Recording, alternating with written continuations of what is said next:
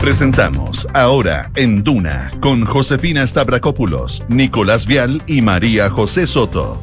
Auspicio de Copeval, 66 años junto al agricultor. Pedidos ya Plus. Sonda, líder en transformación digital. Y Credicorp Capital, servicios financieros. Duna, sonidos de tu mundo. Segundos faltan para las 12. Muy buenas tardes, ¿cómo están ustedes? Bienvenidos a una nueva edición de Ahora en Duna, acá el 89.7, 27 grados ya de temperatura en la capital. Prepárense porque se vienen los 33. Se viene bastante, bastante calurosa la jornada Ola de día calor. de hoy. ¿Cómo están? Bien, ¿y ustedes cómo están? Todo bien. Oye, ola de calor de nuevo para los próximos días, ¿no? Tal cual. 34. Vamos a estar en torno a los 33, 32 grados, pero desde los 31 no baja, según Mm, lo que estoy es viendo verdad. en el pronóstico extendido acá en la región metropolitana y también en la zona central. Mm. En Viña del Mar y Valparaíso, claro, sale 23 grados de máxima, pero sabemos que ese pronóstico es más bien para la costa. En la zona interior las temperaturas van a ser bastante más altas que, que 23 grados. Eh, sabemos que, por ejemplo, en los Andes siempre San hace Felipe, mucho más calor. San. Felipe también En mis barrios. en En tus barrios. barrios. Exactamente. Yo me acordaba que antes la ola de calor, que son tres días consecutivos con temperaturas sobre, ¿Mm? hace no tanto tiempo, eran cuando llegaba a los 30. Mira, ahora, Ahora estoy ya los viendo 30, eh, ah, ya, 30 grados. En Valparaíso, ¿Cómo cambia la cosa? la Ligua 32, pero si nos vamos a San Felipe 35 grados, los Andes también. Y ojo que eh, ya comienza la peregrinación al santuario de Lovasque. Y ahí van a tener que ir bien preparados, sobre todo los que van en bicicleta, los que van caminando Como arrastrándose. o arrastrándose, es porque el calor que va a ser Sí, pues, ahí siempre hay estaciones de hidratación, hay una preparación también de, la, de las autoridades regionales. El año pasado estaba suspendida también. ¿no? Suspendida, Sí, primera vez post pandemia. Post-pandemia. Todo año suspendida Claro, por, sí me por acuerdo. COPIC. Ahora vuelve, vuelve con todo, Como vuelven todas las actividades. Sí. tal cual. hasta los conciertos sinfónicos. Oye, donde hay art- hasta el concierto sinfónico. Me ríe, se, se ríe de mí, Nico, porque estuvimos con Ricky Martin sinfónico en Viña del Mar. Maravilloso concierto. Me dijeron como si un ángel hubiera caído Eh, del cielo. así mismo fue. Mira, qué Se buena descripción te hicieron. Sí, Un ángel, así mismo. Oye, donde están pasando varias cosas también es en el Palacio de la Moneda, Mm. en el gobierno, partiendo por el presidente Gabriel Boric, que esta mañana recibió al expresidente de Uruguay, Pepe Mujica. Está acá en Chile, Mujica, porque viene a participar en un foro de derechos humanos en la Universidad de Chile, que es en los próximos días, así que les vamos a contar parte de los detalles de su visita y, por supuesto, de la cita con el presidente Boric. Noticias de la economía, proyecciones más bien a... Hoy día hay, hay- hay dos temas hay un tema importante. Primero, eh, la definición del Consejo del Banco Central con respecto a la tasa de interés, la tasa de política monetaria. El Grupo Política Monetaria de la Universidad de Chile ya recomendó eh, mantener la tasa. Ahí vamos a ver qué pasa con eso. Y mañana informe de política monetaria. El último del año. Ah, mira. Análisis, la libreta de notas, si quiere ponerlo ahí como el cierre del año escolar, y lo importante, la proyección para el próximo año. Y en ese sentido, hay, eh, en este contexto, hay declaraciones del ministro de Hacienda, Mario Marcel, Marcel, quien primero descartó un IFE universal para el próximo año. Independiente de la situación ajustada económicamente, hay argumentos, por supuesto, para eso. Dijo que iba a ser ayuda muy focalizada. Muy focalizada, no universal, sino focalizado. Y aseguró que el terremoto económico por pandemia ya pasó. Mira. que el terremoto económico fue en la pandemia y ahora estamos con réplicas. Claro. Se esperan la- mejores proyecciones, o no mejores, pero no tan malas para los Sí. próximos meses. En un día donde de hecho estaba el presidente de la República en una reunión, un summit de Invest Chile, Sí. con inversionistas que ya están en Chile y que quieren estar en Chile, y justamente también en su declaración hablaba de las certezas, de la situación económica del próximo año, la importancia de ir captando inversiones, pero que sean sustentables, sostenibles. Hoy, hoy día se conocen los dos nombres que se van a sumar a la quina de la Corte Suprema. Hoy día la Corte Suprema vota estos nombres que se integran a la quina. El presidente Gabriel Boric va a tener que elegir un nombre de esa quina y presentarlo al Senado para que lo vote y vamos a ver si esta vez ratifica el nuevo fiscal nacional. Y hablando de eh, persecución penal, vamos a hablar también de Cristina Fernández que Sí. Vive clave. un día clave. Ese sí que es clave. ¿eh? Sí, ese que sí. si hablamos, si vamos a hablar de días clave, en Argentina están viviendo un día clave. Dices que nosotros tenemos todos los días días clave. Sí, porque Claro. ya aparece Cinco- todos los días clave. Cinco y media de la tarde entiendo que Sí, se conocería el Y veredicto. ella va a reaccionar por Twitter en vivo. Está todo el mundo preparado. Están todos expectantes. Yo creo que Argentina está parado esperando. No, este- y con una polémica, porque ayer hubo, estaba leyendo en la mañana, hubo una cadena nacional del presidente Alberto Fernández, donde por un tema que eh, trascendió con respecto a un viaje turístico de in- integrantes del Poder Judicial argentino con empresarios, dijo que iba a perseguirlo, pero obviamente se da en un contexto donde es in- inevitable hacer la conexión, donde también ha sido la postura del gobierno crítico al Poder Judicial con respecto a la situación de su vicepresidente. Claro. Tal cual. Así que vamos a estar atentos a esa situación en Argentina. Y como siempre, tenemos pregunta del día, los invitamos a todos a que participen. Tiene que ver con, ya que estamos hablando de días clave, hoy sí o sí parece que es clave en el proceso constituyente, que debería salir luego, están casi listos, hay algunos detalles que se están eh, cerrando, se están de a poco eh, abriendo, flexibilizando las posiciones. Y el presidente Boric emplazó a los partidos a terminar esta semana las negociaciones. ¿Qué opinas tú sobre este llamado que hace el mandatario? Te dejamos cuatro alternativas. Mal es intervención por parte del mandatario o sí, que se apuren. O la tercera alternativa, lento pero seguro. Y la cuarta, no me interesa. Vota con nosotros. Mientras ustedes votan, nosotros saludamos a Quique Yabar, que ya está en el estudio. ¿Cómo estás, Quique? Muy bien, en un día clave. En un día clave. Día clave para ti también. ¿Para qué? Todos En los todo días son clave. Un día clave para Enrique. Un día clave en mi vida. Un día clave para la vida. Así Eso. se va a llamar este loop en el que. Me parece perfecto. Vamos con los titulares Vamos. claves de la jornada. Un día clave para los titulares.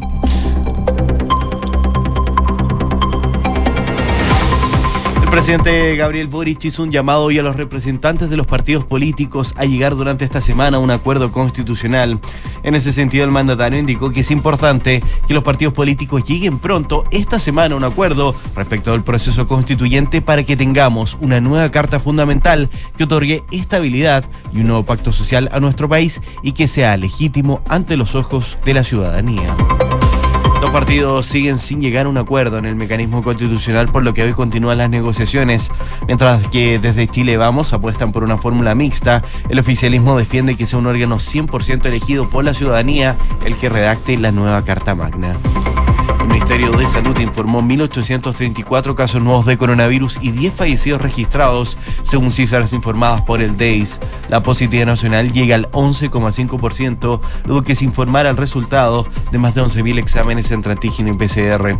En cuanto a camas críticas disponibles, estas llegan hoy a 274 habilitadas a nivel nacional.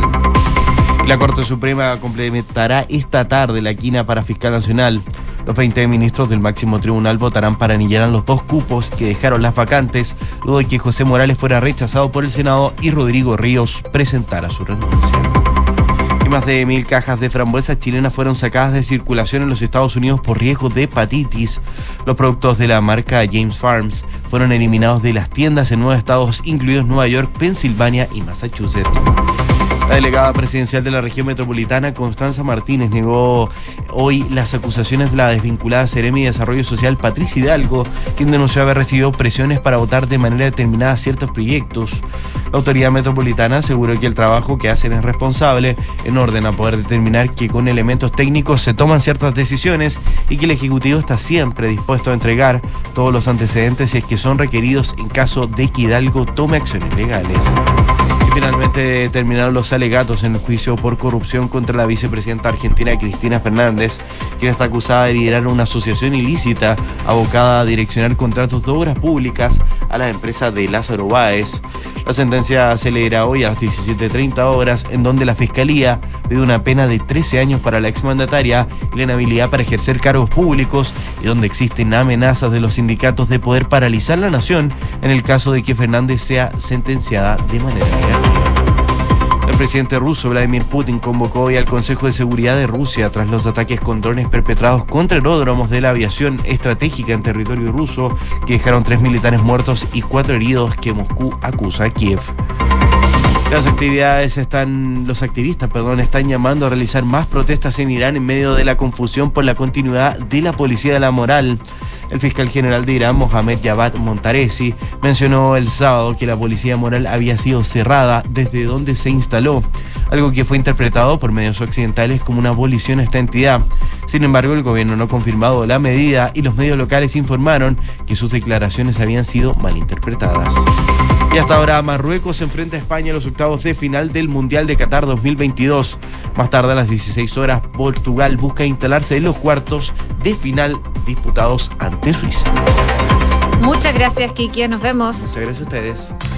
12 con 8 minutos, oye, hasta el Palacio de la Moneda esta mañana, eso a las once y media, llegó el expresidente de Uruguay, José Pepe Mujica, a, la capital y por supuesto el Palacio de Gobierno, principalmente eh, por el motivo de sostener una reunión con el mandatario en el Salón Blanco. Eh, a esta hora están dando declaraciones a la prensa el presidente Gabriel Boric junto a Pepe Mujica, a ver si podemos escuchar el audio de lo que le está diciendo a la prensa el presidente Boric. Versas ha sido muy generoso y una de las cosas que no termina de repetirme, que me lo dijo la primera vez que nos vimos por internet en la maldita pandemia, pero que me la repito hoy día, es que nos preocupemos de que los que vengan después de nosotros nos superen por goleada, en el sentido de que nosotros vamos a pasar, pero las obras que hagamos son las que tienen que quedar y tienen que haber otros que vengan después que lo hagan mejor que nosotros.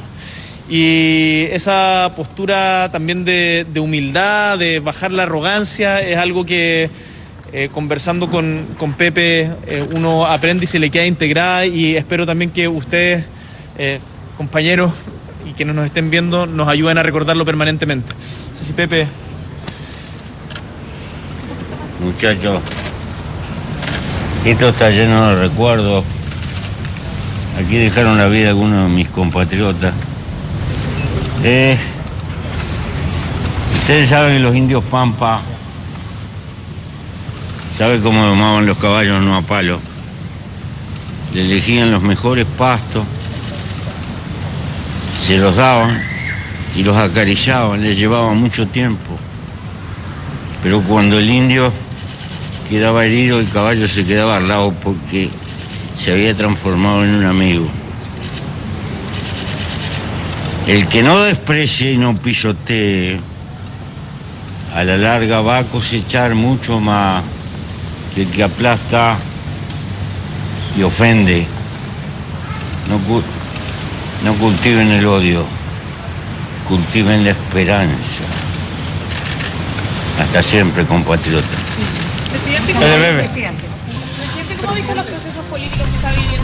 Ahí le están preguntando por los procesos políticos que está viviendo Chile, a ver si podemos escuchar la respuesta de Pepe Mujica. del camino se suelen desacomodar las cargas, pero es ley que en huella larga se tengan que acomodar. Un tropezón no es caída. Se enseña que a veces cuando pretendemos mucho, la gente común no lo entiende y tenemos que ponerle la oreja al pueblo común, porque eso se llama, en el viejo lenguaje asiático, virtud. Ahí entonces las palabras de Pepe Mujica, que recordemos que él está eh, acá en Chile eh, por un foro de derechos humanos que se va a llevar a cabo en la Universidad de Chile entre hoy día y mañana. Y en ese evento organizado por la Asociación de Universidades Grupo Montevideo, Mujica va a dictar una conferencia de prensa inaugural de derechos humanos y democracia contemporánea. Además va a recibir la medalla rectoral de la Casa de Bello, máxima distinción que será entregada por la rectora de ese plantel, Rosa de Bes. Así que parte de lo que se pronostica para esta jornada de eh, día martes, en donde llega José Pepe Mujica y se encuentra reunido actualmente con el presidente Gabriel Boric. 12 del día, 13 minutos, mientras esperamos ahí los resultados de esa reunión con eh, Pepe Mujica y sus declaraciones, les cuento sobre declaraciones que dio el ministro de Hacienda, Mario Marcel, quien hoy día se refirió a varios temas, a la economía, a la situación que estamos viviendo, a la crisis que estamos viviendo económica y también a las ayudas sociales que se esperan para un 2023 que se espera ya de, de- de recesión, digamos, ya lo han planteado en todos los tonos los expertos. Sobre el tema, dijo Marcel que está planificado por el gobierno ir en apoyo de los sectores más rezagados luego de la crisis gatillada por el COVID-19, advirtiendo que estas ayudas no serán similares al IFE universal y que se van a centrar esta vez en proteger a los que más se necesitan, es decir, eh, ayuda muy, muy em, eh, focalizada. Habló con Cooperativa, donde decía que es importante entender cuál es el momento económico en que estamos hoy día y en qué situación vamos a estar dentro de los algunos meses, porque uno tiene que tratar de anticiparse un poco a los acontecimientos. Luego de eso, abordó el proceso de enfriamiento que ha experimentado la economía chilena luego del el boom de la demanda el año pasado, 2021. Dijo el ministro, la verdad es que el ajuste ha sido más benévolo, la economía ha probado ser más resiliente de lo que se esperaba y el ajuste en realidad está ocurriendo hoy día, no es un fenómeno que vendrá más adelante. Probablemente, dijo el ministro, no va a ser mucho peor, al contrario, más bien vamos a ir viendo nuevas bajas de la, inflación, de la inflación como, esto, como hemos tenido en los últimos dos meses con datos, pero aún así hay sectores que están más en riesgo que otros. En ese contexto, Mario Marcel comentó que se está pensando en ayudas adicionales orientadas a estos sectores. El hecho de que la economía esté en proceso de ajuste más moderado no obsta para que el gobierno se adelante, que sea proactivo en términos de proteger a los que más lo necesitan. Lo que sí aclaró que el IFE el ingreso familiar de emergencia universal fue en un momento totalmente distinto al actual. Cuando se entregó el IFE universal estábamos todavía en plena pandemia, todavía había eh, cientos de miles de, empleo eh, por debajo de la situación previa a la crisis, había gente que no podía salir a trabajar porque había muchas restricciones sanitarias y ninguna de esas cosas está pasando hoy día. La autoridad además planteó que esto es como cuando tenemos un terremoto y después viene la réplica. El terremoto dijo ya pasó, fue la crisis del COVID-19 y ahora estamos viviendo algunas de sus réplicas. Y como eh, nos pasa a los chilenos, sabemos que las réplicas van siendo menores que el terremoto principal. El edificio se sostiene, dijo el ministro, porque tiene bases sólidas y porque además nos estamos eh, em, preocupando de recuperar terreno durante estos meses, decía el ministro Mario Marcel, con una, una mirada más bien optimista respecto de los meses que vienen. 12 de la tarde con 15 minutos y a propósito de eso, de las ayudas que está preparando y analizando el gobierno con respecto a la situación estrecha que se va a dar el próximo año y que por supuesto también está presente en este, eh, está la institucionalidad justamente para ir focalizando estas ayudas, que es el registro social de hogares. Pero fíjense que eh, la Cámara de Diputadas y Diputados a través de una resolución, pedirá al Ejecutivo que se implemente un indicador de vulnerabilidad que incluya diferenciadamente la realidad regional para este registro social de hogares. Así también, y de acuerdo a lo que se ha sabido desde el Congreso, se va a pedir la creación de un mecanismo para medir el encarecimiento de la canasta de productos. Eh, se explicó que estas medidas tienen como objetivo facilitar el acceso a los beneficios sociales que otorga el Estado y se suma una solicitud previa que busca modificar la fórmula del cálculo del puntaje para, para entrar al registro social de hogares, considerando costos de arriendo o dividiendo el primer inmueble, gastos en educación superior, gastos por enfermedades crónicas o catastróficas y costo de la canasta familiar de acuerdo a cada región del país. Eh, seis diputados de RN, uno de la UDI y tres independientes levantaron esta iniciativa explicando que el registro social de hogares debería ajustarse debido a que las vulnerabilidades y algunos gastos son distintas en cada región del país. Hay un tema territorial donde puede ser muy distinto la realidad de quién está o quién debería estar en el registro social de hogares en la región metropolitana, por ejemplo, con respecto a zonas extremas, para solo poner un caso. El texto, de hecho, pone como ejemplo justamente las regiones extremas, particularmente la de Aysén, donde la ciudadanía ha sentido el alza del costo de la leña que en esa zona se usa para por periodos más prolongados. Uso de la leña, que recordemos, por ejemplo, no es un tema entre comillas, digamos, porque igual se utiliza en sectores más vulnerables, aquí en la región metropolitana. Así que por eso también eh, la petición que sería para diferenciar por zonas del país. Conocida además la situación de distancias que afecta a zonas del sur de Chile, así como se constata en Coyhaique y otras comunas cercanas que se ubican dentro de aquellas con el valor más alto de benzina a nivel nacional. Dicha situación, dice el texto de resolución en la Cámara de Diputadas y Diputados, repercute en el valor del transporte. Así que hay que estar atento entonces a cómo toma esta mm, petición de la Cámara Baja el Ejecutivo para lo que sería un cambio y diferenciación en lo que es el registro social de hogares.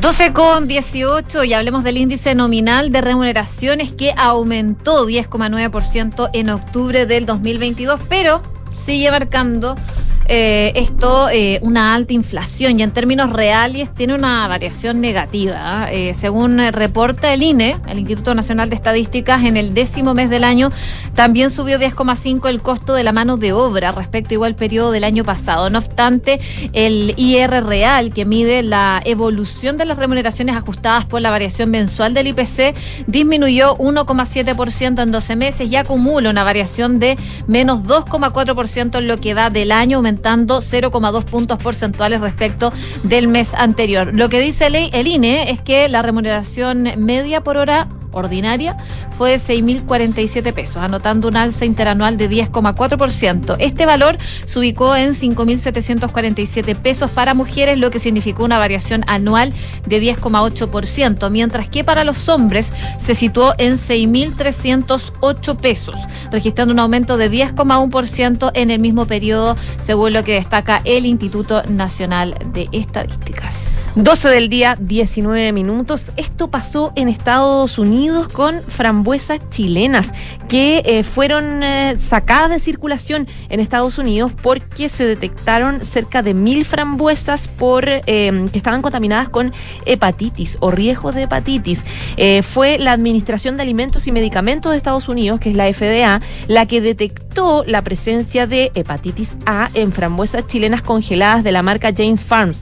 El hallazgo llevó a la exportadora Copramar a retirar del mercado cerca de 1.260 cajas del producto, según informó la agencia reguladora a través de un comunicado. Las frambuesas contaminadas pertenecían al lote CO22 con una fecha de consumo preferente del 14 de junio de 2024 y llegaron a puntos de venta de distintos lugares en nueve estados, en Nueva York, en Nueva Jersey, en Pensilvania, Connecticut, Massachusetts, Rhode Island, Maryland, Virginia y Delaware. Y todas fueron retiradas. La alerta del retiro publicada por la FDA instó a cualquier persona que pueda haber consumido el producto a ponerse en contacto con un profesional de salud lo antes posible. En casos raros, en particular, los consumidores que tienen una enfermedad grave preexistente o están inmunocomprometidos, la infección por hepatitis A puede eh, progresar hasta la insuficiencia hepática, alertaba el organismo. No ha habido informes de enfermedades o reacciones adversas hasta la fecha relacionadas con el producto. Afortunadamente se detectaron y ya fueron retiradas estas frambuesas chilenas. 12 de la tarde con 21 minutos. Esto es algo muy chileno, pero pero Muy chilensis. muy chilensis, pero es, es bueno comentarlo, pero no no no para la risa solamente, sino porque finalmente eh, todo hay que ir adaptándolo de alguna manera.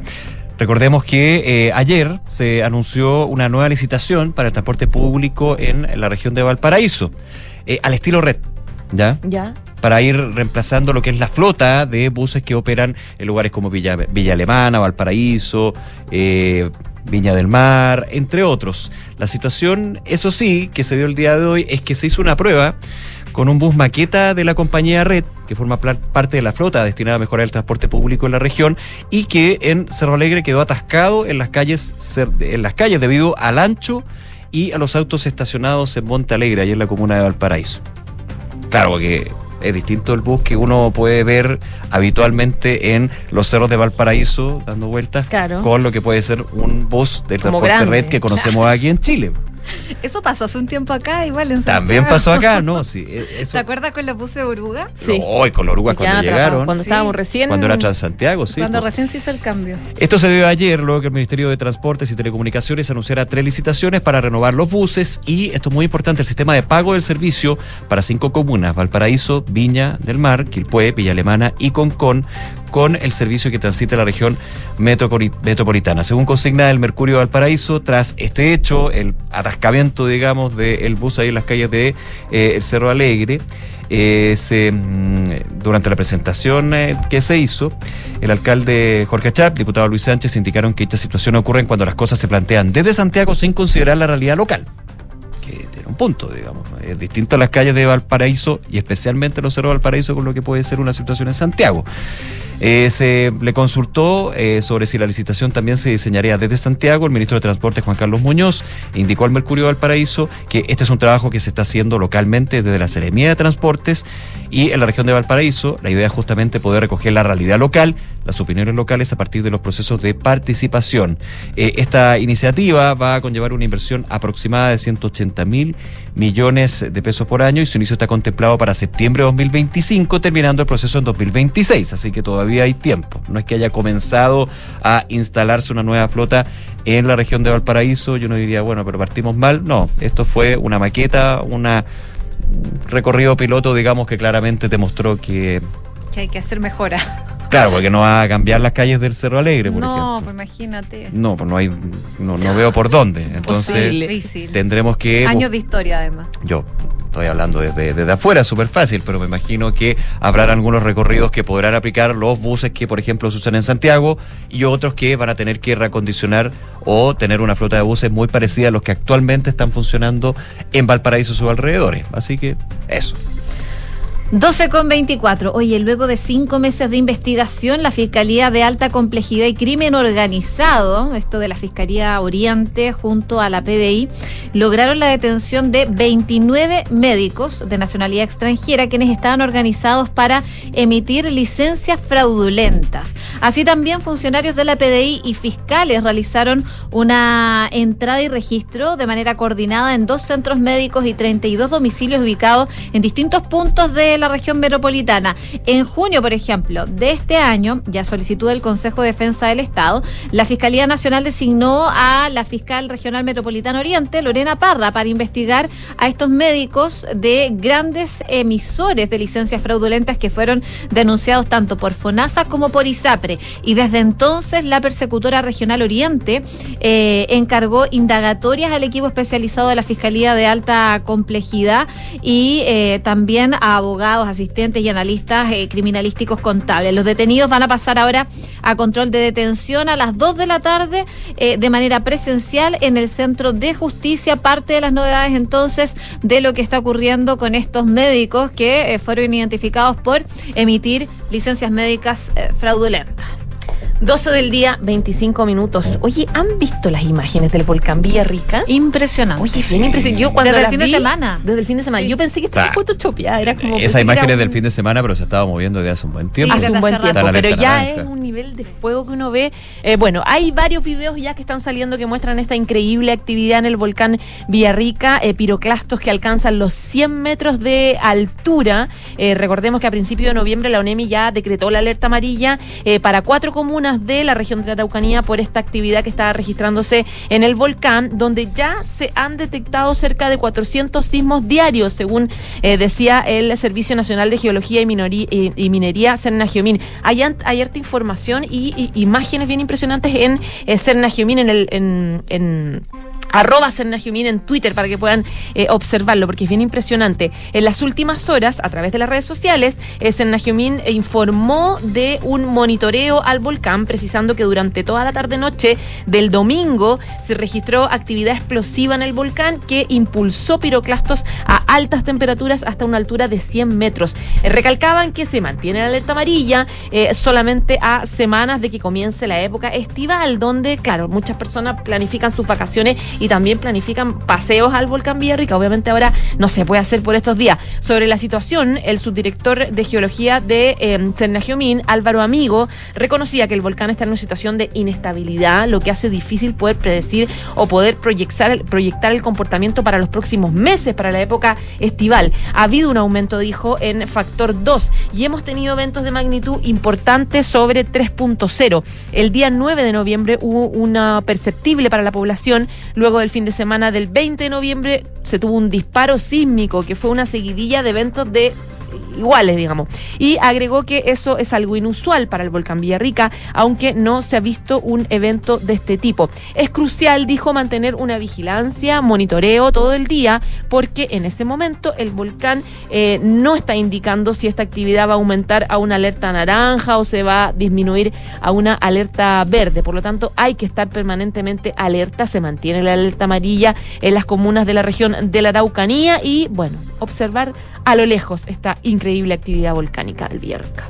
12 con 28, donde también hay toda una planificación, es lo que va a ser la peregrinación a Lo Vázquez, que regresa luego de dos años, este 8 de diciembre, este día jueves, día feriado, hay toda una planificación, insisto, porque eh, muchísima gente... eh, ya como tradición, eh, llega justamente a este santuario para rendirle homenaje, mandas a- y varios a la Virgen de los Vázquez. Y esto después de dos años donde se mantuvo cerrado el, este- esta tradición, no se hizo producto de la pandemia. En términos de seguridad, el delegado presidencial subrogante, Fidel Cueto, dijo que va a haber coordinación con carabineros, una subcomisaría en el santuario desde el 5 de diciembre, desde ayer, perdón, y se hizo un llamado al autocuidado, ya que todavía se está en pandemia y como se sabe va a ir una gran cantidad de gente, ojalá exista mucha conciencia, decía el delegado presidencial subrogante. Fíjense que las proyecciones apuntan a 800, entre 800 mil y un millón de personas que van a ir al santuario de los Vázquez.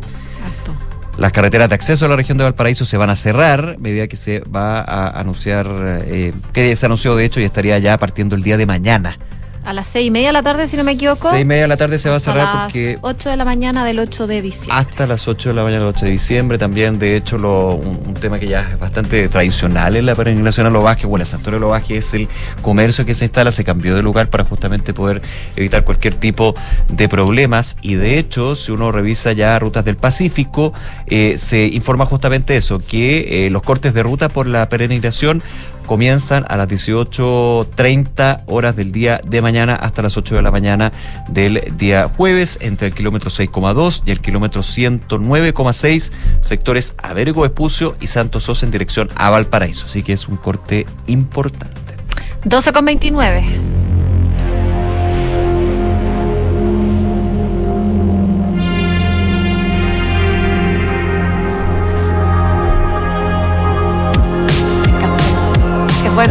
Buena, canción. la mejor de, de, de The Weeknd. Buena pachanga. Oye, ponemos a The Weeknd porque, bueno, ya sabíamos que se va a presentar en nuestro país el próximo año, eso sí, el 15 de octubre de 2023, falta harto todavía, pero ya Ya comienza... no hay entrada, me va a decir. No, no, no, no. Ya comienza la venta de entradas. Hoy día hay preventa para clientes exclusivos de Entelo pagando con tarjetas Scotia. Eh, esto comenzó hoy día a las 11 de la mañana. Esas entradas me imagino que volaron, porque siempre las preventas se terminan rápido porque tienen descuento, entonces Probablemente. probablemente ya se terminaron. Pero la venta general se va a realizar a partir de las 11 de la mañana del jueves 8 de diciembre. Para que lo tengan en consideración, los fanáticos de The Weeknd ya el jueves van a poder comprar las entradas y como va a ser feriado, van a poder estar atentos ahí antes de las 11 de la mañana para iniciar la fila online. Los precios de las entradas, bueno, ya sabemos que los precios de las entradas son bastante caros en general en los conciertos, pero por ejemplo, en galería va desde los 60 mil pesos aproximadamente, eh, con precio final, esto con los cargos incluidos. Y la más cara, que es como en Pacífico y Andes, 344.840 pesos. Mira, Bueno, si son fanáticos de The Weeknd, probablemente lo van a querer harán el pagar. esfuerzo. Harán el esfuerzo. y un gran esfuerzo en estas alturas de la vida. Sí. De todas maneras. Vamos a Oye, la pero hay, una fiebre de, de participación en conciertos. Sí, de- después de la pandemia. En concierto. Es que hace Estuvimos tiempo. dos años sin nada. Sí, porque de a poco se han- tres años. ya no hay aforos, pues imagínate. Claro. Además. Claro, yo, mira, el fin de semana fui, el viernes fui al concierto de Fito Páez. Y el año pasado había ido al primero post pandemia y ¿Ya? estábamos todos con mascarilla. Súper incómodo porque había vigilancia aparte que no te la sacara. Entonces, Obvio. como que yo gritaba y cantaba, coreaba con la No, mascarilla. y uno como que se ahoga porque estaba todo el rato y prefería no gritar, entonces estaba tiesa fome. Entonces sentí la diferencia sin mascarilla. Y Se fue- liberó María o José. sea, me liberé, pero maravilloso. La José igual es buena para los conciertos. Sí, a mí me gusta. Sí, porque eres Fito gusta la- Páez, de Ricky Martin. Sí, Y el fin de semana, todo al hilo.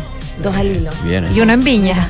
Uno en Hazte vivo. esa. Vale la pena. vale. Sí, Cuando sea bien. viejita voy a recordar Es mi verdad. locura. Falta mucho para eso. Fal- Muchas gracias por el piropo. Bueno, y con ese piropo. nos vamos a la pausa, invitándolos como siempre a que participen en nuestra pregunta del día. El presidente Boric emplaza a los partidos políticos a terminar esta semana el acuerdo por el nuevo proceso constituyente. ¿Qué opinas tú?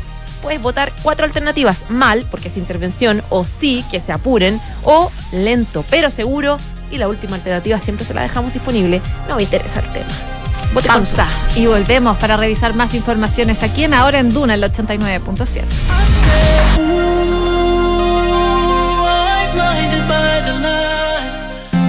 Vivir conectado todos los días con la naturaleza es posible en Edificio QB. un proyecto de Inmobiliaria Hexacón en el Parque Cauciño Macul. Edificio QB es toda una experiencia, con una propuesta estética moderna, enfocada en la vida social y familiar, con departamentos de 2, 3 y 4 dormitorios. Conoce más en www.exacon.cl. ¿Estás pensando en un viaje por Chile lleno de aventura, montaña y barro? ¿O algo más tranquilo como en una playita, un lago o algo para andar por la ciudad? En salfarrent.cl tienes un auto para cada destino. Encuentra el tuyo, Salfarrent. Enfrentar el cambio climático es tarea de todos. Duna, por un futuro más sostenible.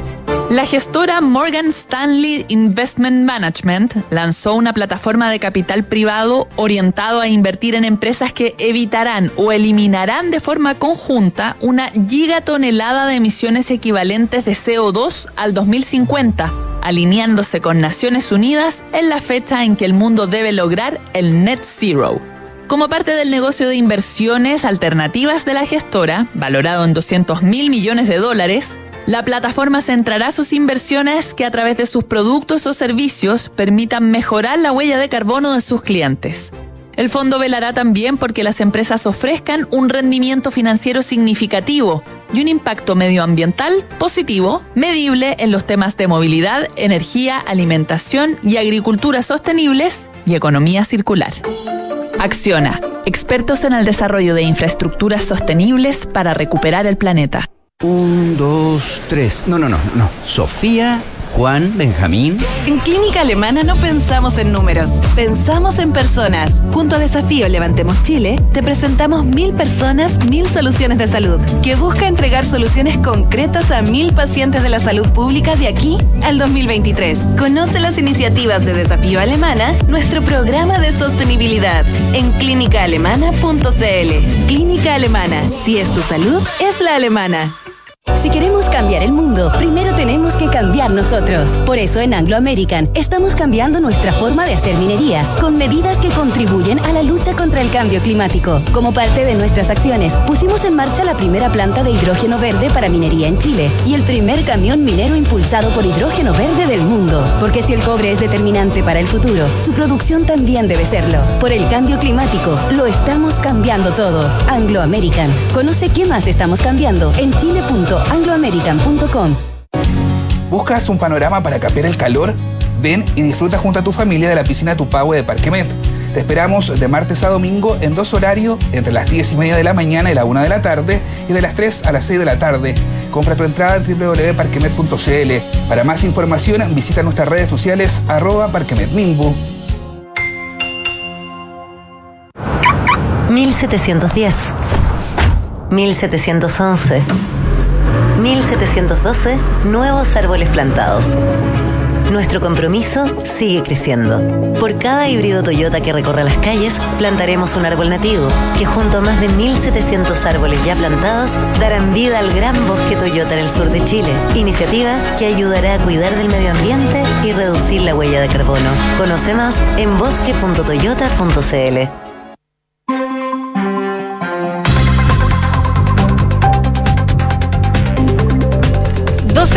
36 minutos, estamos de regreso en ahora en Duna, Cal 89.7. Es momento de revisar noticias del deporte. Datos, estadísticas y curiosidades. Todo lo que necesitas saber sobre Qatar 2022 está en Duna Mundial con Francesca Ravizza.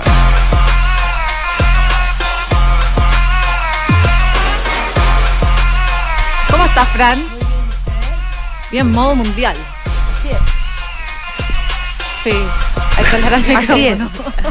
Ahí, sí, ahí se te escucharon. ¿Escucha? No es malo. Y ahora sí, Un, ahora dos, te tres, probando. Fuerte y claro. Oye, ayer eh, el baile samba que se mandó Brasil. Brasil, Sí. impresionante. Algunos, Tremendo. algunos ex seleccionados u otros seleccionados alegan de, otras de otras selecciones que buena onda, la cultura brasileña y todo, pero era una falta de respeto para el rival baile. Yo encuentro que Brasil es samba, como ellos no se están burlando del No. rival Pero es cuando que fue hacen el sus baile, goles. Lo que pasa es que, claro. renegar de ellos mismos. Claro, ellos después no- había ellos- como mofa, pero Pero ellos no, pero ellos no bailan para burlarse del No, Real. pues sí ellos bailan para celebrar entre ellos. Obvio, porque la gen- de hecho los brasileños, el público está bailando. Claro, ellos bailan, eh, co- así se expresan. Igual le metieron una pepa. Claro, pero, pero eso. Pero pero ellos que- cuatro. Sí, sí, pues sí, Oye, sí. ¿cuántas veces lo ha hecho Brasil con nosotros? Ah, Qué dolor. sí. Es como que en 10 minutos, ta, ta, ta. A mí me encantó en todo caso Sí. porque encuentro que eh, es un Brasil que está retomando el juego bonito. Claro. Que es algo que se le estaba reclamando mucho a Tite, que se le venía reclamando mucho a Brasil en los últimos, no sé, cuatro o cinco años, de que Brasil era un equipo muy pragmático, que, que- que le faltaba eso, eso que era lo que encantaba al mundo del fútbol. Y si bien vemos que Extremadamente eficiente. extremadamente del medio campo hacia arriba han sido una selección es una selección de que no perdona también han sabido defender bien también tienen una defensa que es imparable tienen una- tienen- no tienen un arquerazo tienen tres arqueros de primer nivel en el fútbol internacional entonces yo creo que eh, hoy ayer Brasil se perfiló nuevamente como el candidato a ganar la Copa del Mundo si es que había alguien que tenía cierta eh, duda respecto a lo mostrado en los últimos partidos por, por el Scratch. Yo creo que ahora eh, van como avión por la final. Sí. Sí, o sea, igual, claro, hay que poner en, en contexto que, sin desmerecer, era Corea del Sur. Sí, pero una Corea del Sur que... Que no, no, no, no, digo, no desmereciendo, pero que, que ha mostrado un nivel Corea del Sur. De hecho, los equipos asiáticos lo comentábamos allá, han ha mostrado un buen nivel. Pero claro, te enfrentaste a Brasil. Y se dio también todo para que te- finalmente terminaras con cuatro. Ahora, decir que Brasil va a ser el campeón del mundo porque le ganó a Corea del Sur 4-1, eh, No, demasiado. tranquilidad. No, no, no digo Eh, que que Corea del no, Sur... no, si tú no lo dices, yo sé, pues si lo Me decía refiero a que en este partido Se Brasil mostró, más allá se de los goles. mostró con Obvio, su potencia. O sea, obvio. te estoy diciendo que en 26 minutos ya iban 4 3 No, 0 eso se pasó. Claro. entonces, eh, a eso Es voy. un que indicador. Es un indicador, porque podría haber sido. Es como decir que España va a ser campeona del mundo porque le ganó 7-0 a Costa Rica. Claro. No es. Pero, pero me refiero que se está empezando a ver el juego. Cuando Arabia Saudita le ganó en, la de primer- Brasil. en el primer partido le ganó a Argentina. Oh, Arabia Saudita. Claro, y una- decir que, hay que decir que Argentina no es candidata. Claro. Son- pero me refiero a que se Sí, empiezan a ver en, en- en- en- en- en momentos del juego de Brasil y durante todo el partido se vio un Brasil que es lo que se esperaba de él en esta en este mundial. A esta hora está jugando España con Marruecos, un duelo que para que nos hagamos una idea es a los marroquíes lo que es para los argentinos el Argentina-Inglaterra. Claro.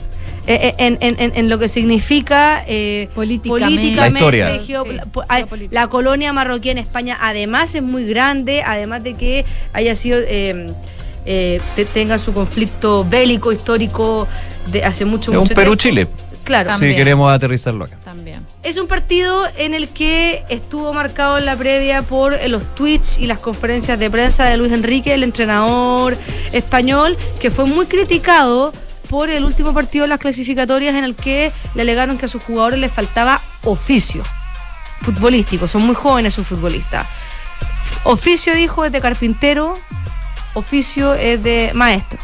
Mis jugadores son jugadores de fútbol, esas palabras son, eh, eh, decía que eran como palabras clichés del periodismo y que él, le fuera bien o le fuera mal, iba a tener equipos protagonistas, iba a tener equipos que atacan constantemente y su estilo de juego no lo iba a cambiar. A esta hora ha sido un partido en el que constantemente ha estado atacando España y tiene dentro de las novedades que eh, no va a estar y no está Álvaro Morata en el once titular, que ha sido el goleador en esta selección española. De los tres partidos que ha jugado, dos ingresó como suplente y, y marcó, perdón, de los tres goles que ha marcado, dos los marcó desde haber ingresado desde la banca de suplente y uno como titular. ¿Qué pasa? Que Álvaro Morata es un jugador que si bien es, eh, es un, un, un- clásico, o sea que es un goleador innato, al parecer Luis Enrique considera que no aguanta los 90 minutos.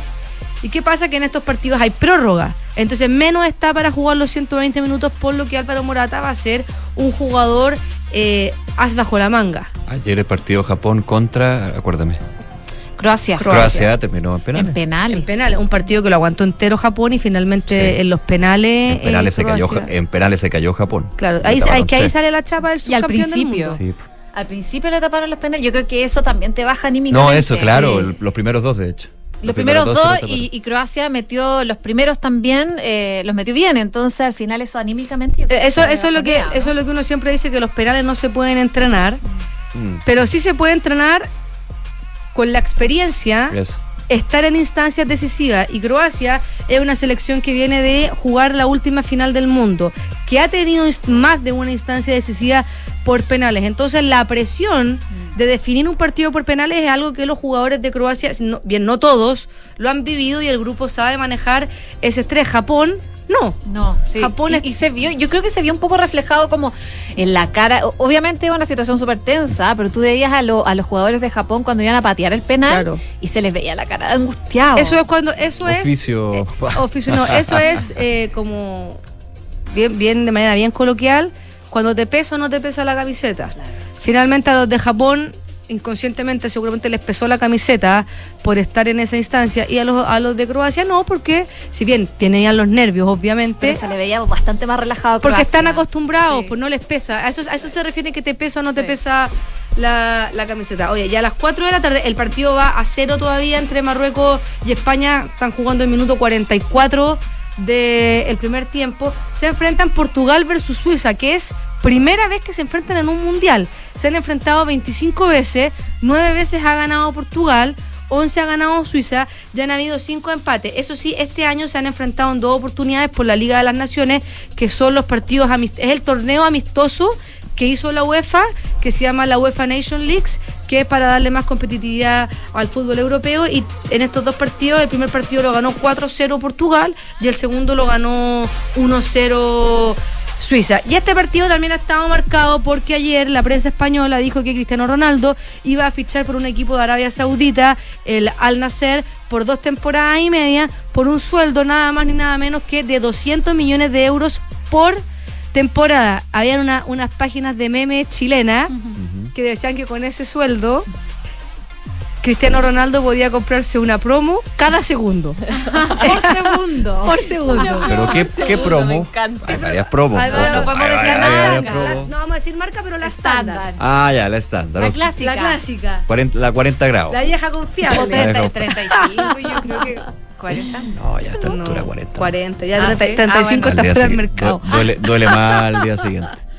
Oye, Bueno, pero ¿qué pasa pero que- tiene que ser la- el concepto tiene que ser en, en modo copete. Ese fue el Chilean Way. Fue Chilean Chile- Way. fue muy Obvio. Chilean Way. Chilean Way que son. Y desde Portugal aseguran que esto no es tan así, porque de firmar, Cristiano Ronaldo firmaría una vez terminado el, Mundial y empezaría a ser jugador a partir del 1 de enero. ¿Qué pasa? Que en Portugal dicen que no, que él quiere seguir en una liga más competitiva. De hecho, el medio portugués Abola dice que sus asesores van a esperar hasta el último minuto de que les llegue una oferta de un equipo de alguna liga de Europa, porque recordemos que él cuando eh, dejó y empezó su lío con el Manchester United, su principal motivo de salida era que el Manchester United no había clasificado a la Champions. Es que no se condice con irse al, al Nazar por eso. Al- Entonces uno dice, son- tiene 37 años, esto significa el fin de su carrera, va a terminar su carrera en una liga donde se va a hacer millonario, que ya lo es.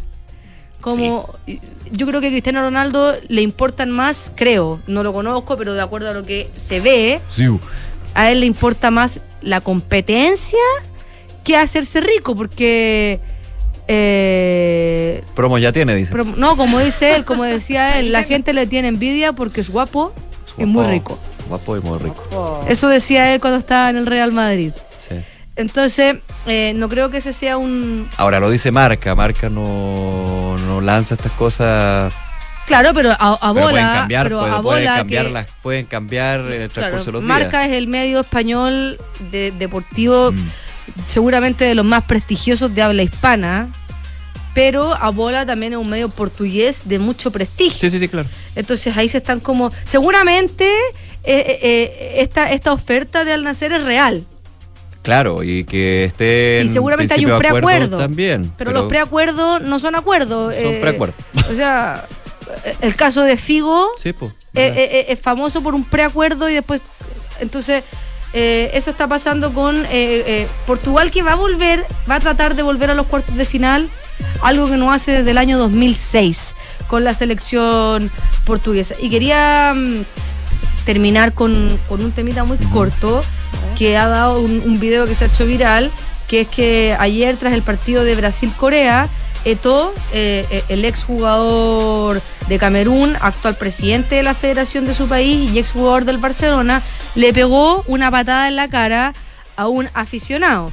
Y eh, las, Oye, lo vi, sí, las imágenes son súper violentas, como que no se entiende qué es lo que, qué es lo que pasó y por qué Eto reaccionó así, pero hay un periodista de- de- del medio La Opinión de Los Ángeles que estuvo ahí, que grabó, y de hecho ese es el video que se ha hecho viral que dice eh, La Opinión, y el periodista Ricardo López Juárez, que está ahí, revela que este aficionado le realizó Era un youtuber argelino, ley. Claro, que esta claro, el que le estaba increpando era un youtuber argelino. Voy a citar textual, hay un garabato, pero, pero, pero para que se, se entienda, le dijo, negro de mierda, vuélvete a tu plantación de bananas. Ah, Eso fue lo que le dijo eh, el aficionado argelino, racismo por donde se lo mire.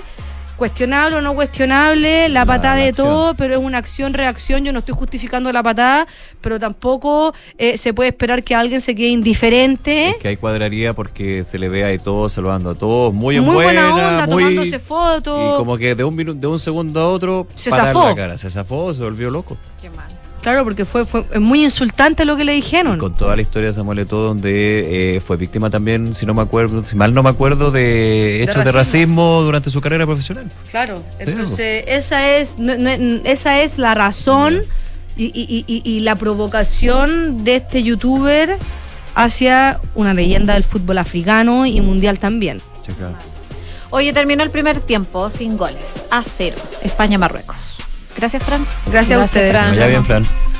12 con 49, les cuento de lo que está pasando en Argentina, porque ahí sí que, como les comentábamos, hay día de, sobre todo para Cristina Fernández, para la vicepresidenta de ese país, que está afrontando horas previas a la difusión de la sentencia en el caso que se sigue contra ella y otros dos imputados por una presunta corrupción. En eh, sus dos periodos como mandataria, en 2007 y 2015, la vicepresidenta argentina va a escuchar vía telemática hoy día el veredicto del Tribunal Oral Federal 2. Esto en el caso que juzga las presuntas irregularidades en la concesión de 51 obras públicas a firma del empresario Lázaro Báez, que ya hemos escuchado varias veces su nombre eh, durante los gobiernos de Néstor Kirchner en 2003 a 2007 y de Cristina Fernández entre 2007 y 2015. Lo anterior en la austral provincia de Santa Cruz, cuna política del kirchnerismo. Ahí Fernández está acusada de haber cometido delitos de asociación ilícita y administración de fondos públicos y es por eso que ya el pasado 22 de agosto la Fiscalía había pedido para ella una condena de 12 años de prisión y la inhabilitación para ejercer cargos públicos de por vida. Así que eh, ayer la vicepresidenta compartió en redes sociales extractos de una entrevista publicada el domingo por el diario brasileño El Fola de Sao Paulo y allí eh, reconoció que las portadas del 7 de diciembre dirán Cristina condenada y repitió la sentencia que estaba escrita, como dijo el 2 de diciembre del 2019 cuando se le tomó declaración. En aquel momento, a días de asumir como vicepresidenta cuando fue citada a declarar pero no respondió preguntas, Fernández había acusado a los jueces de ser un eh, tribunal de lawfare, de guerra judicial, además de tener la condena escrita y dijo entonces que a ella la absolverá la historia y a cambio a los jueces seguramente les va a condenar la historia. Ahora, para ser efectiva una eventual condena, hoy día en el caso de este llamado caso vialidad, va a tener que transitar un largo proceso hasta ser refrendada o rechazada por la Corte Suprema. La líder del peronismo cuenta con fueros que la blindan de una eventual detención hasta diciembre del 2023 por lo menos, cuando termina su mandato como vicepresidenta. Y aunque aún no ha develado si será candidata a las elecciones de octubre próximo. Algunos analistas comentan que podría presentarse al menos como senadora para poder, sobre todo, mantener la inmunidad y no tener que ir a prisión. Se esperan eh, para hoy día movilizaciones de sus seguidores, por supuesto, en Buenos Aires. Si bien el entorno de la vicepresidenta no ha hecho ninguna convocatoria a una manifestación masiva, sí se esperan estas manifestaciones. Esto en medio de una muestra de apoyo de sus seguidores y después de que el fiscal solicitara 12 años para ella y después de que Cristina Fernández sufriera un atentado del que salió ilesa. Así que vamos a estar atentos a ver lo que pasa en Argentina a propósito de este caso de Cristina Fernández. Cerca de las cinco y media, entonces, de la tarde. Oye, y ayer Alberto Fernández también fue bastante duro con los fiscales, con los Sí. jueces a propósito de lo mismo. Así que Vamos Qué a ver. presión a esos jueces, esos fiscales Mucha que presión, investigaron. Mucha presión. Ya, y de Argentina nos vamos a Rusia, al conflicto, por supuesto, con Ucrania, porque el presidente Vladimir Putin se reunió de urgencia con su Consejo de Seguridad luego de los ataques a las bases aéreas en territorio ruso. El presidente Putin discutió la seguridad interior con altos oficiales después de estos ataques de drones que, según el Kremlin, representan un peligro para el país. Horas antes, las autoridades rusas dijeron que un dron había atacado un aeródromo en la región de Kursk, en la frontera con Ucrania, apenas un día después de las acciones similares contra otras dos bases aéreas.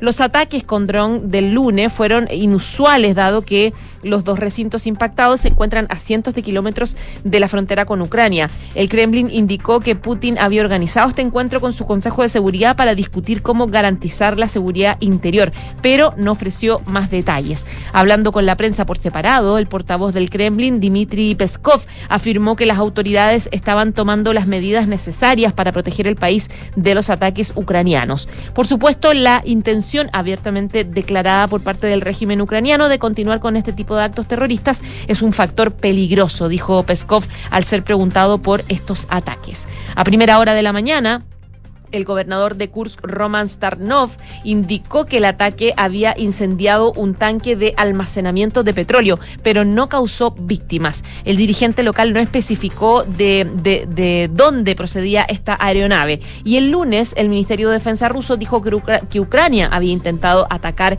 el aeródromo eh, en la región central de Raizán y la de Engels en la región de Saratov con drones de fabricación soviética. 12 de la tarde con 54 minutos, nuevas manifestaciones en China con respecto a las medidas de restricción y confinamiento. De hecho, en las últimas horas ocurrió en una universidad de ese país. Estudiantes chinos realizaron una protesta por el confinamiento en este centro educacional al este del país.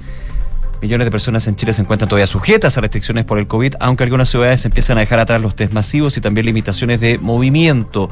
Eh, a pesar de esto, eh, en la Universidad Tecnológica de Nanjing, una multitud de estudiantes eh, se reunió durante la noche para protestar por el confinamiento de este punto. Los jóvenes exigen poder abandonar el campus. El poder se lo da a los estudiantes, no ustedes, decían las personas en, gritando en este lugar. Eh, en las imágenes, de hecho, se ve cómo la multitud discute con representantes de la universidad y pide la dimisión de los directores del centro. Si nos tocan, se convertirán en la segunda Foxconn, gritó un manifestante en referencia a las violentas manifestaciones del mes pasado en el centro de China con una fábrica del gigante tecnológico taiwanés que suministra eh, elementos a Apple. Otros videos mostraban un coche de policía llegando al lugar y funcionarios de la universidad prometiendo a los estudiantes que recopilarían sus quejas en un archivo, una situación que eh, a, a tanto se vuelve bastante compleja en términos de los lugares que se confinan y las medidas de restricción con esta política anti-COVID-19 en China. 12 con 56. Estás en Ahora en Duna. Lo adelantábamos antes, el exmandatario uruguayo José Pepe Mujica está en el Palacio de la Moneda, se reunió con el presidente Gabriel Boric y durante su visita con el Ejecutivo, Mujica recordó a sus compatriotas fallecidos durante la dictadura del 73. En ese contexto también reflexionó en torno a los procesos internos de nuestro país, principalmente sobre el pasado plebiscito y el acuerdo constitucional. Esto fue parte de lo que dijo Pepe Mujica desde la Moneda. Con los tumbos del camino se suelen desacomodar las cargas, pero es ley que en huella larga se tengan que acomodar. Un tropezón no es caída. Enseña que a veces cuando pretendemos mucho, la gente común no lo entiende y tenemos que ponerle la oreja al pueblo común, porque eso se llama, en el viejo lenguaje asiático, virtud. Gobernar para la mayoría. Bueno, declaraciones de Pepe Mujica desde la moneda a propósito de eh, el proceso constituyente que se vivió recién, el plebiscito fallido finalmente, en donde no se logró una nueva constitución y en medio también de estas jornadas claves de negociaciones entre los partidos, cuando el presidente Gabriel Boric incita esta mañana a que los políticos puedan lograr ya en los próximos días un acuerdo constitucional. Y ojalá no pasar de esta semana. Fue declaraciones del presidente presidente eh, Gabriel Boric a propósito de eh, las trabadas negociaciones que han sostenido las fuerzas políticas para poder habilitar un camino hacia una nueva constitución. 12 de la tarde con 58 minutos. Vamos a actualizar lo que sucede con el dólar y fíjense que está cayendo con fuerza hoy día. ¿A cuánto? Porque ayer subió. Ayer subió ca- 15 pesos. Hoy día está cayendo 15 pesos. Se está neteando. Está, está bien volátil el, el tipo de cambio en estos dos, en estas dos últimas jornadas. Ayer cerró eh, el dólar en los 898, 97 pesos con 98 centavos. Ya a esta hora está transándose en los 882 pesos con 20 centavos, una caída de 1,76% con respecto al día de ayer. Esto a la espera de noticias económicas en nuestro país, no solamente obviamente la situación a nivel internacional, lo que va a ser la definición del Consejo del Banco Central con respecto a la política monetaria. Se subirá la tasa, se mantendrá la tasa. Todos apuestan a que se mantendría la tasa, porque de hecho ya en la última definición, la última decisión que tuvo el Consejo del Banco Central, se dieron luces de que ya había llegado a un tope de más de 11%, así que hay que ver. La pregunta es cuándo podría bajar. De hecho, expertos economistas esperan de que ya a partir de abril podría haber un descenso recién de la tasa de política monetaria. Eso por un lado y también eh, el día de mañana, como yo les comentaba, el informe de política monetaria. Pero en esta previa podríamos decir, si uno se ve, si uno ve uno, un activo, un instrumento eh, financiero, 882 pesos está cayendo, a 882 pesos está cayendo el dólar el día de hoy en nuestro país. Segundos faltan para la una. Nos vamos a la pausa, pero antes, como siempre, la pregunta del día. El presidente Gabriel Boric emplazó a los partidos políticos de manera transversal, de, oficialismo y oposición, a terminar esta semana sí o sí el acuerdo por un nuevo proceso constituyente. ¿Qué opinas tú? Hasta ahora el 48,6% dice mal, es intervención del mandatario y el 20% sí, que se apure. Vota con nosotros. Pausa y volvemos para revisar más informaciones aquí en Ahora en Duna, el 89.7.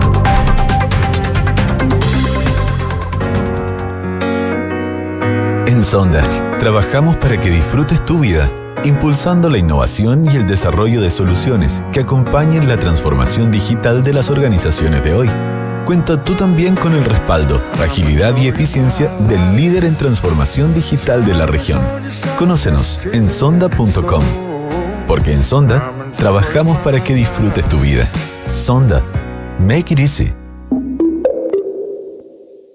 Pedidos ya es más plus que nunca. Descubre ahora el increíble programa de beneficios que tenemos para ti. No te pierdas todos los días envío gratis en todas las marcas seleccionadas, descuentos exclusivos y mucho más. Dale más plus a todos tus pedidos. Súmate a Pedidos ya Plus. Disponible en Santiago, Serena, Viña del Mar, Concón, Reñaca, Chillán, Concepción, Los Ángeles y Temuco. Infórmese sobre los términos y condiciones en el sitio web o la aplicación de Pedidos ya.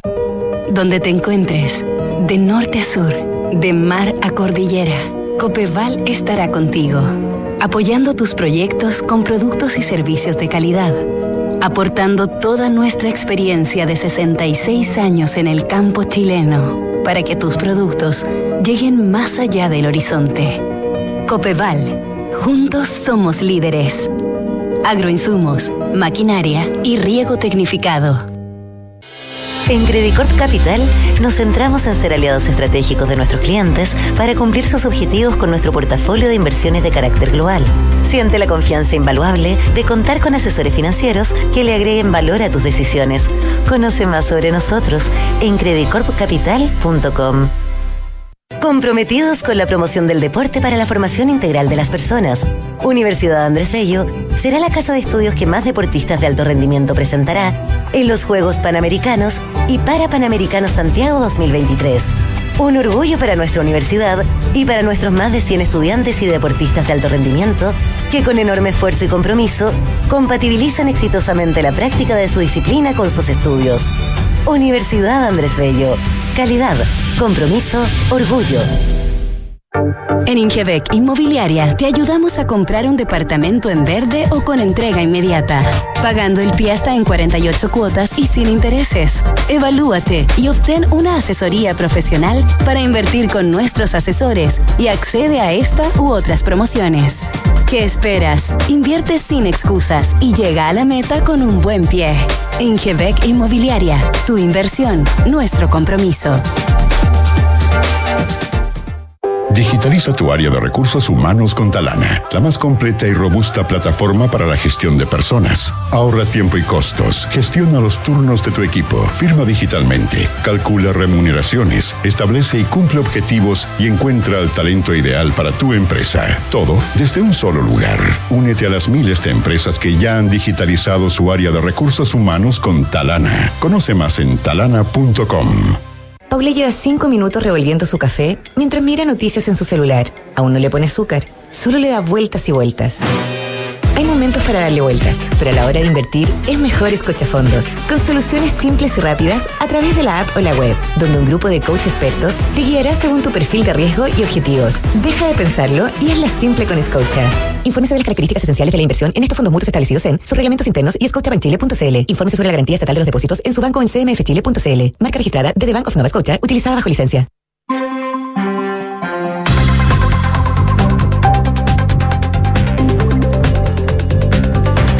Con eh, tres minutos, estamos de regreso en ahora en Duna, acá 89.7. Se esperan 33 grados en la capital, a esta hora 31,12. Ya está con nosotros Kike Yavar para hacer un resumen de las principales informaciones en los titulares. El presidente Gabriel Boric recibió al expresidente de Uruguay, José Pepe Mujica, en el Palacio de la Moneda. A la salida del encuentro, el presidente junto al exmandatario hicieron un punto de prensa donde Mujica llamó a no cultivar el odio y cultivar la esperanza. Sobre el proceso constituyente chileno, el expresidente uruguayo aseguró que un tropezón no es caída y que enseña que a veces cuando pretendemos mucho, la gente común no lo entiende y tenemos que ponerle oreja al pueblo porque eso se llama gobernar para la mayoría. La ministra de la Secretaría General de la Presidencia, Anneli Uriarte, afirmó hoy que la cotización adicional del 6% que propone la reforma previsional del gobierno le va a rendir al cotizante mucho más en la cuenta del Fondo Solidario que en la cuenta de ahorro individual. Según señaló la ministra, la única garantía que puede entregar el Ejecutivo es que de aplicarse el proyecto de ley de pensiones tal como está estructurado, el país va a tener mejores pensiones. El presidente Gabriel Boric anunció que la canciller Antonio Rejuela viajará a Bruselas a firmar la modernización del acuerdo con la Unión Europea. La ministra ya había adelantado que nuestro país había llegado a un acuerdo cuyo objetivo fundamental era defender los intereses de Chile y en el viaje estará acompañada con el subse de Relaciones Económicas Internacionales José Miguel Humada presidente de Revolución Democrática, el senador Juan Ignacio Latorre, defendió hoy al ministro de Desarrollo Social y militante de su colectividad, Giorgio Jackson, ante la polémica surgida por la salida de la ex metropolitana Patricia Hidalgo. En ese sentido, el senador indicó que las críticas de Hidalgo y su salida del gobierno son de mala leche y que este es un cargo de confianza y que cuando se pierde la confianza por las razones que ha dicho el Ministerio de Desarrollo Social, ese cargo perfectamente se puede remover y eso ocurre en todos los gobiernos. La Fiscalía de Alta Complejidad y Crimen Organizado de la Fiscalía Oriente, junto a la Brigada Investigadora de Delitos Económicos BRIC de la PDI, lograron la detención de 29 médicos de nacionalidad extranjera, quienes estaban organizados para emitir licencias fraudulentas. La acción encabezada por la Fiscalía Oriente y la Policía de Investigaciones incluyó el allanamiento de dos centros médicos y 32 domicilios en la región metropolitana finalmente terminaron los alegatos en el juicio por corrupción contra la vicepresidenta de Argentina, Cristina Fernández, quien está acusada de liderar una asociación ilícita abocada a direccionar contratos de obras públicas a las empresas de Lázaro Báez. La sentencia se leerá a las 17.30 horas, en donde la Fiscalía pide una pena de 13 años para la exmandataria y la inhabilidad para ejercer cargos públicos, y donde también existen amenazas en paralelo de los sindicatos para paralizar la nación en el caso de que Fernández reciba una pena negativa. Y hasta ahora Marruecos se enfrenta a España en los octavos de final del Mundial de Qatar 2022. Más tarde a las 16 horas Portugal busca instalarse en los cuartos de final ante Suiza. Muchas gracias, Quique. Muchas gracias a ustedes. Una con siete minutos, lo adelantábamos anteriormente a eso de la una y media. Se junta la Corte Suprema, el Pleno, para poder completar la quina de postulantes a fiscal nacional. Recordemos que esto ocurre luego de que eh, el designado por el presidente Gabriel Boric, José Morales, no fuera ratificado por el Congreso. Por lo mismo, ahora se vuelve hacia atrás se tiene que completar la quina y no solo con la salida de José Morales, sino que también porque eh, renunció finalmente Rodrigo Ríos, que también era uno de los miembros de esta quina y que no va a estar. Entonces se tiene que sumar dos postulantes más a esta quina que tiene que elaborar la Corte Suprema para que de ahí, de esa quina, el presidente Gabriel Boric elija a uno de los cinco y se mande al Congreso su opción y se vote nuevamente. Con eso entonces en el horizonte es que habló eh, durante esta mañana Ángela Vivanco. A propósito de esto, la vocera de la Corte Suprema dice que hubo descalificaciones y formas de tratar a candidatos que no fueron las más adecuadas en la previa de esto. Esto también recordando que el fin de semana José Morales,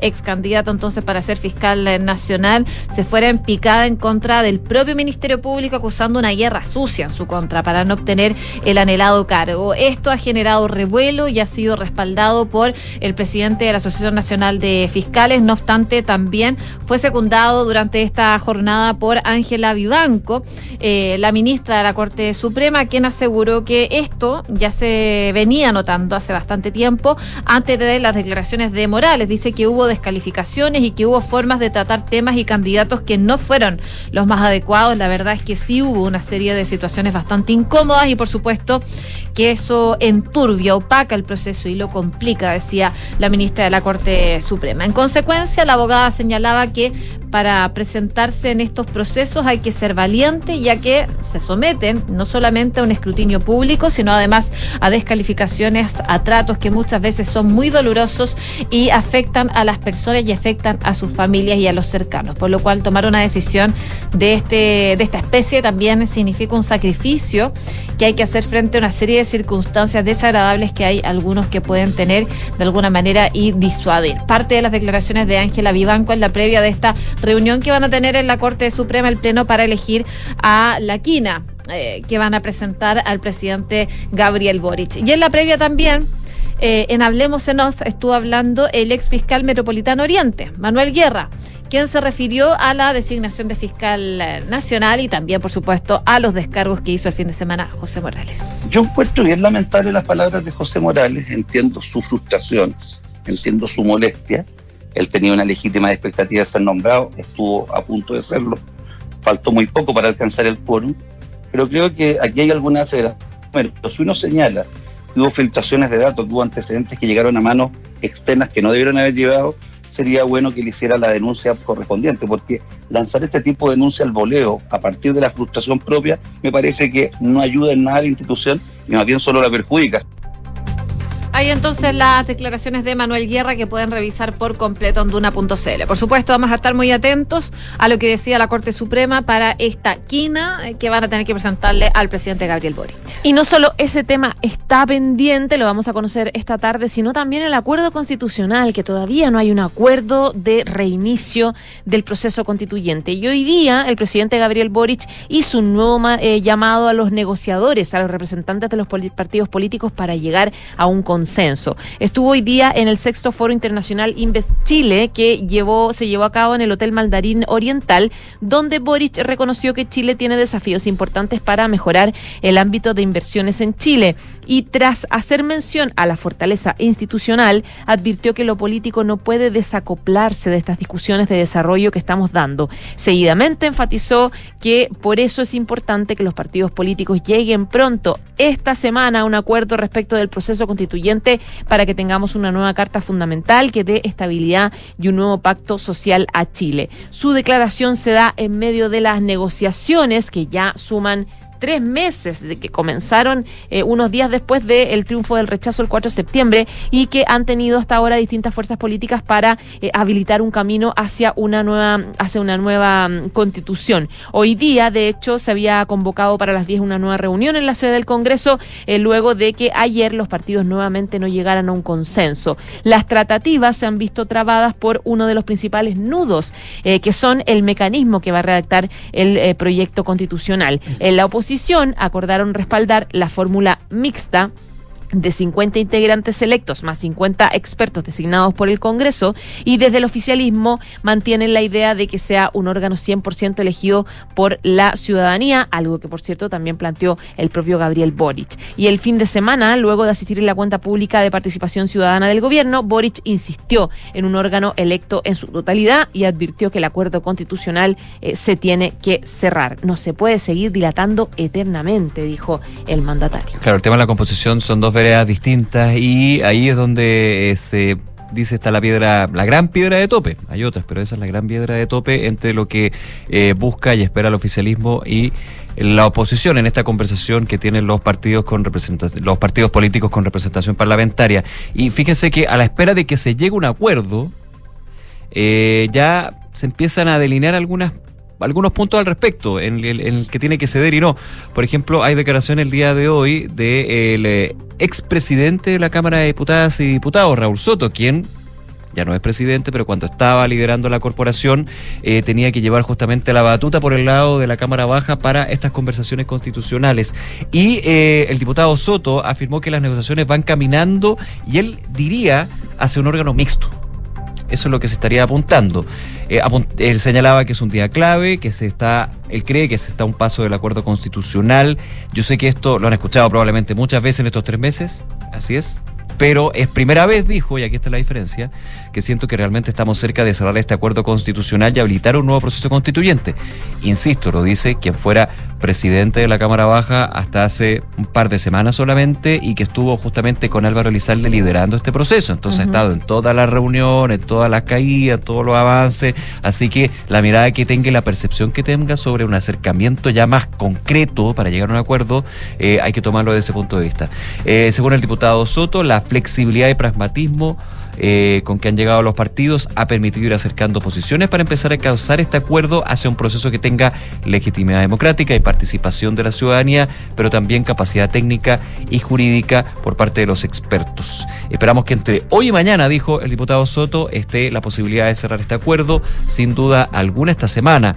Entiendo que hay varios detalles todavía que definir, pero que esto está caminando, yo diría, hacia un órgano mixto, donde una proporción mayor de personas electas se dediquen a redactar la nueva constitución, acompañado de una proporción menor de expertos electos de manera indirecta a través del Congreso Nacional. La proporción que está proponiendo Chile Vamos no flota, es absolutamente insuficiente, dijo, dijo al tener 50 personas electas y 50 designadas, añadiendo que eso para el oficialismo es inaceptable. Necesitamos que la proporción de personas electas sea considerablemente mayor. O sea, se estaría apuntando a un órgano mixto, pero con más elegidos que designados. Claro. Una con 15 minutos, seguimos revisando informaciones y hay una que sigue muy presente. ¿eh? Tras la salida de la hora ex Seremi Desarrollo Social Metropolitano, Patricia Hidalgo del PPD, desde Renovación Nacional anunciaron que van a presentar una denuncia ante la Fiscalía Regional Metropolitana Centro Norte para poder evaluar este delito de tráfico de influencias en que se solicita iniciar una investigación para poder esclarecer los hechos y perseguir también la responsabilidad penal de quienes tuvieran eh, participación punible en esto. Además, desde el Partido Republicano dijeron que eh, van a estudiar todos los antecedentes para evaluar una presentación de una acusación constitucional en contra del ministro de la cartera, Giorgio Jackson, ante, dice, las graves acusaciones sobre irregularidades, errores administrativos y presiones políticas al interior de dicho ministerio por parte de Hidalgo. Sobre esto fue consultado hoy día nuevamente a la vocera de gobierno Camila Vallejo, quien reiteró que como gobierno han aclarado las circunstancias que llevaron al Ministerio de Desarrollo Social a pedirle la renuncia a esta funcionaria en el caso de la Seremi de Desarrollo Social y además afirmó que ella, en referencia a Patricia Hidalgo, tiene todo el derecho obviamente de pronunciarse, a dar entrevistas y además que la oposición tiene también su legítimo derecho a usar herramientas con las que cuenta para poder fiscalizar. Sin embargo, ella decía que como ejecutivo han sido claros en las razones que llevaron a la desvinculación de la ex. La razón de su desvinculación dice relación con el no proceder a presentar eh, denuncias frente al conocimiento de un presunto caso de violación. Eso es lo que ha comunicado el Ministerio de Desarrollo Social, lo decía ayer y lo reiteraba hoy día la vocera de gobierno y dijo que entre las razones nada tiene que ver con lo que ella ha señalado respecto al tema de las votaciones de distintas circunstancias que tienen que ver además con el cumplimiento de sus funciones y obligaciones como funcionaria pública en el marco de lo que establece la ley y las razones dice que fueron de público conocimiento. Desde el Ministerio de Desarrollo Social eh, emitieron una declaración en la que aseguraron que la solicitud de renuncia se realizó debiendo la causa de pérdida de confianza y argumentaron que Hidalgo no habría denunciado un caso de presunta violación. Como les comentaba, en un centro de atención de personas en situación de calle ubicado en la región metropolitana. Una de la tarde, 17 minutos. Revisamos esta hora información sanitaria. Hay noticias respecto del COVID-19, de un nuevo registro del Ministerio de Salud y también noticias en torno al proceso de vacunación. Primero, el Ministerio de Salud reportó 1.834 contagios nuevos de COVID, 10 personas fallecidas y también una positividad a nivel nacional del 11,5% y en la región metropolitana del 10%. Eh, de acuerdo al balance, les decía, hay personas 10 personas fallecidas por la causa del virus en las últimas 24 horas, con lo que la cifra total de decesos llegó a 62.597 personas muertas por el COVID-19. Y respecto del proceso de vacunación, el Ministerio de Salud está actualmente liderando el desarrollo de vacunación anual contra el COVID que empezó en octubre para continuar el proceso de inmunización. Eh, nueva dosis que fue incorporada al programa de inmunizaciones, que es la famosa vacuna bivalente contra el SARS-CoV-2 y que ofrece protección contra la variante original y también contra Omicron. La ministra de Salud, Jimena Aguilera, recordaba que somos el primer país latinoamericano en contar con esta vacuna y se espera que permita mantener un bajo impacto de la transmisión de la variante Omicron, disminuyendo el riesgo de enfermedades graves. Y el subsecretario Cristóbal Cuadrado rectificó que la vacuna, eh, la vacuna anual del COVID-19 va a seguir siendo gratuita como lo ha sido hasta ahora quiénes pueden recibir la vacuna contra el COVID en este minuto. El Ministerio de Salud anunció un nuevo calendario de vacunación masiva contra el COVID que en la semana del 5 al 11 de diciembre, es decir, esta semana, corresponde a personas mayores de 60 años, personas inmunosuprimidas, personal de salud y usuarios crónicos de 12 a 59 años, o las personas que hayan recibido al menos una dosis de refuerzo hasta el 19 de junio de 2022. Las autoridades hacen un llamado a fomentar la vacunación en tiempos en el que efectivamente la participación en la vacunación ha sido escasa en las últimas semanas.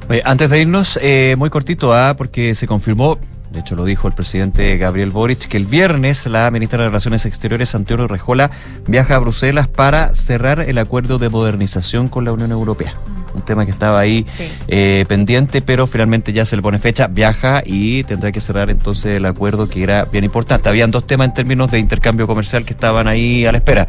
El TPP-11, que eso se supone que ya a partir del próximo año sí o sí, ya se acabó el tema Side Letters, por lo menos queda poco tiempo, a eso me refiero, y el acuerdo de modernización que fue revisado por el gobierno y se estaría eh, ya eh, cerrando en los próximos días con el viaje que va a hacer a Bruselas, a la sede ahí de la Unión Europea, la canciller chilena.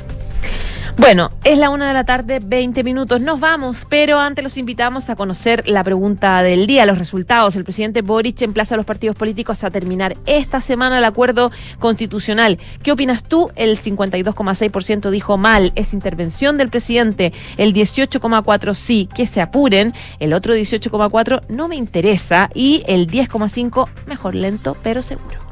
Pedido ya es más plus que nunca. Descubre el increíble programa de beneficios que tiene para ti. Envío gratis en todas las marcas seleccionadas, descuentos exclusivos y mucho más. Súmate a Pedidos Ya Plus. Términos y condiciones en el sitio web o la app de Pedidos Ya. Credicor Capital es un holding dedicado a la prestación de servicios financieros con presencia en Colombia, Chile, Perú, Estados Unidos y Panamá. Conoce más en credicorcapital.com. Y Copeval, 66 años junto al agricultor, aportando los agroinsumos, maquinarias y riego tecnificado para que tus productos lleguen más allá del horizonte. Encuéntralos en sus 24 sucursales desde Copiapó a Puerto Varas o en www.copeval.cl. La transformación digital de tu negocio nunca estuvo en mejores manos. En Sonda trabajan para que disfrutes tu vida, innovando y desarrollando soluciones tecnológicas que mejoran y agilizan tus operaciones. Conócelos hoy, Sonda Make It Easy. Bien, a continuación, cartas notables, luego la segunda edición de Información Privilegiada. Nosotros nos reencontramos mañana desde las 12.